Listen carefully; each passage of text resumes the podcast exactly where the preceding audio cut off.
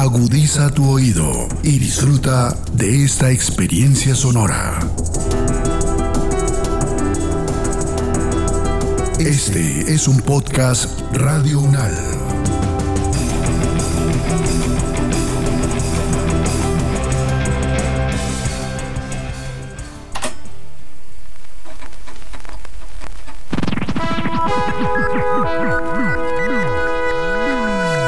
La Universidad Nacional nos enseña todo lo que tenemos que aprender en la vida.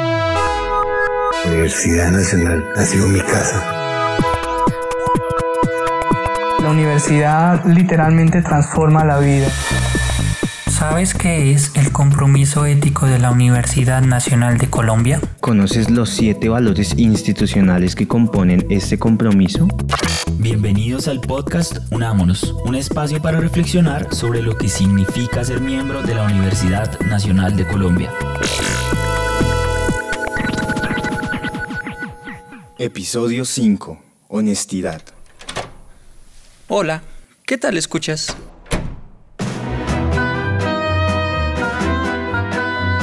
El día de hoy venimos con un tema más que interesante, la honestidad.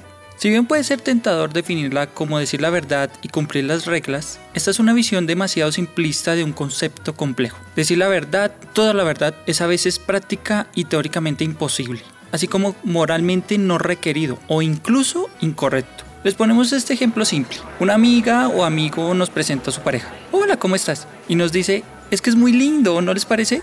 Por lo general decimos que sí, aunque la respuesta que queramos dar sea no. Porque queremos que no se sienta mal nuestro amigo o amiga, no queremos bajarle la autoestima con la cruda verdad. Lo mejor es tener tacto para decir las cosas, ¿sí?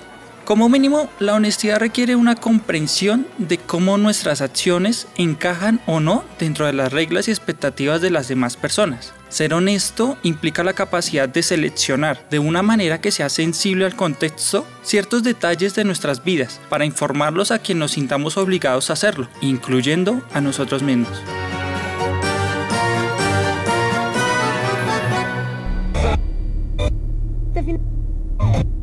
Honestamente no teníamos idea de cómo abordar este tema de forma entretenida, pero recientemente estábamos pensando en varias situaciones recurrentes en la universidad y en varios programas de transmisión nacional, donde se ha sabido mostrar tanto de forma narrativa y ficticia en novelas y series como de forma desvergonzada en medios y entrevistas, situaciones en las cuales existe una ausencia total de la honestidad, un valor que continuamente se encuentra en juego en varios aspectos de nuestras relaciones con los demás. Ahora entendemos que el ser deshonesto puede llegar a ser una condición propia de todos los seres humanos, pero la cuestión es, ¿hasta qué punto ese acto de insensatez nos puede llevar a lidiar con graves consecuencias? Volviendo un poco con los programas más representativos de la televisión nacional,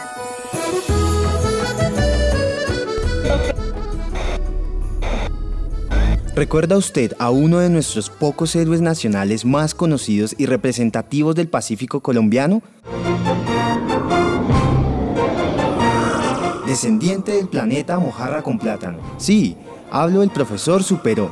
Este es uno de los personajes más característicos que ha sabido mostrar de forma pedagógica y de manera franca muchas situaciones cotidianas de nuestro país, desde gazapos idiomáticos hasta el uso consciente de energías renovables. Posiblemente hemos sentido como nuestras expectativas se han caído al comprar algún alimento u objeto al interior del campus por parte de nosotros y al detenernos a examinarlo con cuidado nos percatamos de que no es lo que esperamos. Mmm, esos sándwiches están agrios y uno con hambre. Ese esfero no escribe y uno está en pleno parcial. O esos materiales para el proyecto nunca llegaron y uno está en laboratorio. Ahí manifestamos un sentimiento de, de, tristeza, indignación e incluso rabia. Y es que aquí es donde muchos avivatos aprovechan, evidenciando las consecuencias de la falta de honestidad en estas situaciones. Sí, señor, es que para vender un producto usted no tiene por qué decir cosas que no son, pues uno como cliente se siente tumbado. ¿Han sido deshonestos contigo al interior del campus? Sí, un profesor no me quiso revisar un parcial y me puso cero. Por ejemplo, cuando tienen que rotular las vainas bien en los desechos químicos y no, no, no lo rotulan, sino que se empiezan a inventar los rótulos, saben que la información está plasmada pero nunca lo hacen, dicen que ellos nunca conocen la información. Creo que hemos subido los índices de honestidad un poquito. ¡Hemos cumplido!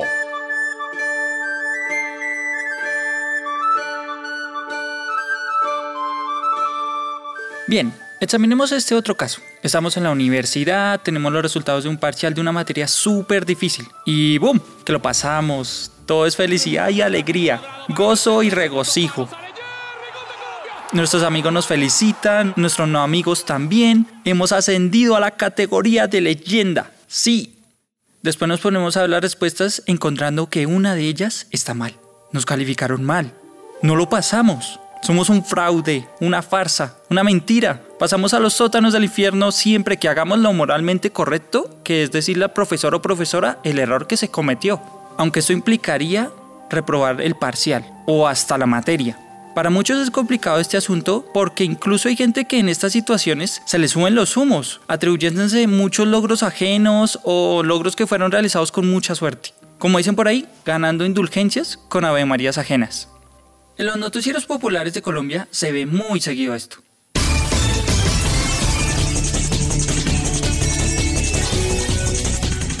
Nosotros no queremos hacer trizas los acuerdos. En el gobierno mío no habrá ni mermelada ni cupos indicativos. El tal paro nacional agrario no existe. ¿Qué no harías nunca en tu mandato? Engañar al país. ¿Qué no dejarás de hacer en tu mandato?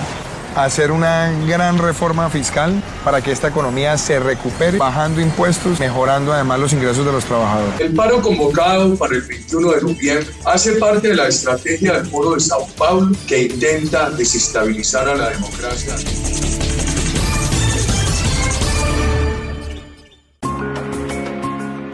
Lastimosamente, no solo los políticos son deshonestos. Muy seguramente en alguna ocasión la gente que está escuchando este podcast lo ha sido también. Y a nadie le gusta que la gente sepa cuando fuimos deshonestos. Cosa que es difícil de ocultar. Esto genera una carga, una culpa, un miedo que no se quita de la noche a la mañana. Empieza uno a sentirse como perseguido, vulnerable, a la expectativa del día en que se descubra la verdad y sintamos vergüenza. Ni siquiera porque hayamos hecho algo malo, sino porque la reputación que nos den los demás es importante. Si bien es cierto que no debemos vivir de la opinión de la gente, es difícil afrontar estas situaciones. ¿Han sido deshonestos al interior del campus? Mm, sí. Em, cuando he hecho copia eh, en la universidad. Cuando eh, en un parcial dijeron que no podíamos sacar apuntes, pero sacar apuntes. No, nunca. Yo dije el sí, hecho de buscar, no sé, estar en un parcial. ¿Cuándo he sido eso? ¿Sabes cuando dices mentiras? No, a mí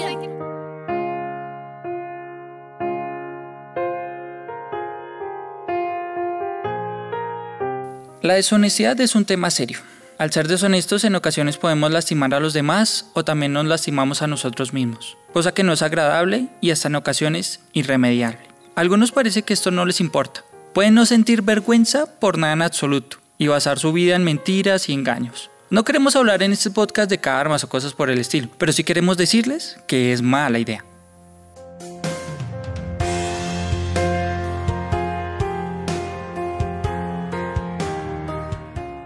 Pero luego está la relación entre la honestidad y uno mismo. ¿Han sido honestos consigo mismos? Esta es una cuestión importante. Ser honestos con nosotros mismos parece ser la clave de lo que se necesita para ser auténtico. Podríamos decir que solo aquellos que pueden enfrentarse a sí mismos, con todas sus peculiaridades, parecen ser capaces de desarrollar una persona que sea fiel a sí misma y por lo tanto auténtica. Podemos verlo en cosas como la elección de carrera universitaria. ¿Cuántos no tuvimos dudas al escoger? ¿Cuántos no intentamos ahondar en lo más profundo de nuestro querer sin encontrar respuesta? Escogiendo algo con toda la fe del mundo esperando que podamos hacer lo que realmente nos gusta. Es una decisión muy difícil, por lo que acabamos de mencionar. O más feo aún, también muchas veces en la universidad podemos ver a personas que no son nada auténticas. que son una fachada, una máscara de algo o alguien, y aunque al parecer algunos lo disfrutan y están contentos con ello, muchos otros están atrapados en una realidad que es muy difícil de cambiar y sufren por no poder ser honestos consigo mismos. ¿En ocasiones son deshonestos consigo mismos o mismas? Por ejemplo, eso es lo malo, que cuando uno empieza a decir una mentira, tiene que decir otra mentira para tapar o esa otra y otra y otra y otra. Y al final todo termina cayendo. A mí no me va a pasar eso. No, creo que hay veces que, por ejemplo, las personas por entrar a cierto grupo donde otras ciertas personas, a veces... Sí, se Generan máscaras. Como para encajar o algo Y a veces, ahí vuelve el tema, es bueno, a veces es malo. O hay veces que esa mentira se dice tantas veces que se vuelve real. Exacto. Por ejemplo, no sé, suele pasar mucho en la universidad que es que los chicos entran y pues obviamente es un nuevo contexto, es algo nuevo. Y entonces empiezan a, ya hay gente que ya escucha y que ya tiene mucho bagaje, y entonces se juntan y empiezan, no, que vamos a tomar, que vamos, que yo no sé esto. Y empiezan a crear un grupito porque los demás sienten que eh, para entrar en ese contexto eso está bien. Y entonces uno los ve que son muy pelados, que son muy sanitos y entran a ese tipo de contexto, se voltean empiezan a decir, no, a mí sí me gusta, no, sí, yo tomo, tomo, tomo y a la, y a la final terminan convirtiéndose en eso, en gente que que baila, que sí le gusta andar a toda hora así y se pierden. Por encajar. Otra cosa sobre el tema de la autenticidad, que a veces por esa misma presión social uno quiere ser auténtico, pero la sociedad te lo recrimina y te hace sentir mal por el simple hecho de que tú tal vez no eres como ellos, o eres diferente o tienes alguna cosa que para la sociedad es rara, te obligan de alguna manera a cambiar o te llevan a puntos donde tú pierdes toda estabilidad. De alguna manera uno se siente en la obligación de, o para salir de como de ese vacío, de dejar de ser auténticos y empezar a ser un personaje que ni siquiera tal vez les gusta. Para poder ser auténtico uno necesita tener mucho autoconocimiento porque si uno se conoce muy bien, uno, uno, sabe que uno no, o sea, la moral de uno no está por debajo de la moral de los demás. Y autoestima. está bien.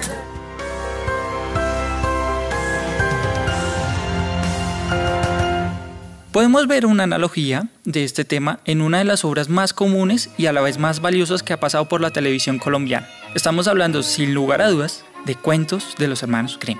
Más específicamente, el que para muchos es el mejor cuento de toda la serie, El ahijado de la muerte. Este no narra la historia de un chico nacido en extrema pobreza. Cuando todos sus familiares murieron y solo quedó él, conoció a quien su padre había asignado como padrino en su nacimiento, la mismísima muerte. Este le ofrece cumplir su sueño, que es el de ser doctor para salvar vidas. Este acepta, pero lastimosamente la muerte es el reflejo de la vida misma y no es justa. Nuestro protagonista entonces empieza a sentirse desilusionado y temeroso de su padrino, al no poder salvar la vida de la gente que más lo necesita, sino de las que le ordenan. Finalmente, un día enfrenta sus designios y muere salvando la vida de una niña, pero siendo finalmente un doctor. El capítulo es trágico y exquisito, y tiene algo muy especial, que es la redención de uno mismo. ¿Cuánto no desearíamos hacer lo que realmente queremos y no lo que los límites de la realidad nos imponen? ¿Cuánto no desearíamos dar incluso nuestras vidas a cambio de descubrir que nuestros sueños valen la pena? En el cuento el personaje principal en un momento sucumbió ante el miedo y el cinismo, pero al final lo superó. Lastimosamente, en la realidad a veces cuando queremos cambiar ya es demasiado tarde y las oportunidades se han ido y solo quedan las consecuencias. La vida puede llegar a ser muy triste si no hacemos un alto en el camino, para examinarnos a nosotros mismos, descubrir las mentiras que nos decimos e intentamos solucionar de raíz nuestros problemas. No siempre nosotros podemos andarnos diciéndonos mentiras para sentirnos bien, sino que a veces necesitamos que otra persona nos diga una mentira para podernos sentir bien, para poder sentir un poco de confianza. ¿Qué opinan de eso? Eso que acaba de decir. Yo opino lo mismo. Uno a veces necesita que una persona le diga eso, que tal vez uno hasta sabe que no es cierto, vas a salir. Pero como que genera un sentimiento de esperanza, como ganas de vivir. Yo puedo, por lo menos te da un empujón para seguir. Por ejemplo, un caso usual es cuando uno está con los amigos y ya se acerca a final de semestre y, uno va mal y los compañeros a uno le dicen, no, parce, dale que todavía y ya la tiene más semana, que mis ganas de ir.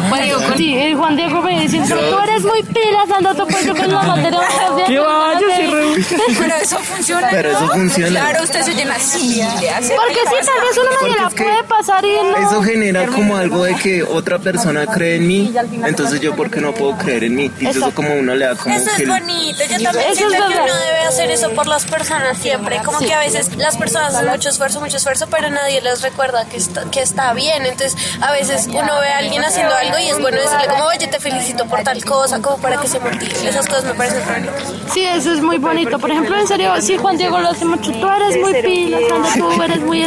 Y uno por lo menos dice, uy, sigamos, pero Sí, es a Porque veces es que uno entiende, uno entiende que a veces en esos momentos uno lo que más necesita no es como seguir aumentándose los problemas, sino que uno necesita, es como una voz de esperanza.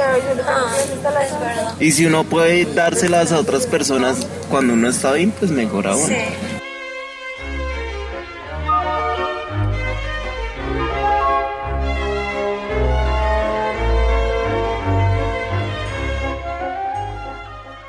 Podemos concluir que la honestidad es una manifestación de aquellos comportamientos que incluyen una intención de sinceridad, transparencia y coherencia entre lo que se piensa, lo que se dice y lo que se hace, como en algunos casos ya descritos. Este valor se refleja en la capacidad de negarse a engañar o apropiarse de lo ajeno y de aceptar los propios límites para no mentirse a uno mismo y a los demás. La práctica de la honestidad permite combatir toda forma de corrupción que vaya en contra del bien común, fortaleciendo los vínculos personales y comunitarios, pues contribuye a la generación de confianza entre las personas y grupos sociales, como aquí en la comunidad universitaria.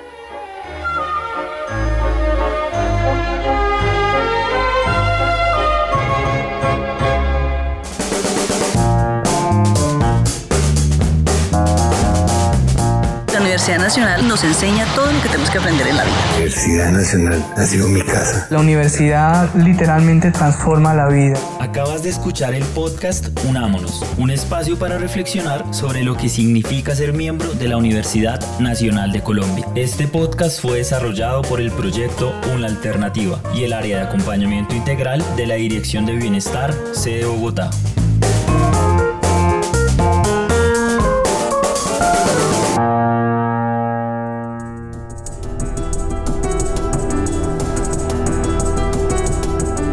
Las opiniones aquí expresadas son de entera responsabilidad de sus autores y solo comprometen a los realizadores de este podcast. No representan necesariamente el pensamiento de Radio Unal ni la posición oficial de la universidad.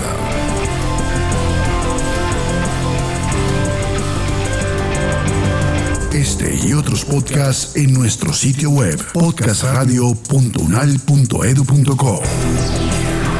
Síguenos en nuestras redes sociales. Nos encuentras como Podcast Radio UNAL, Universidad Nacional de Colombia, proyecto cultural, científico y colectivo de nación.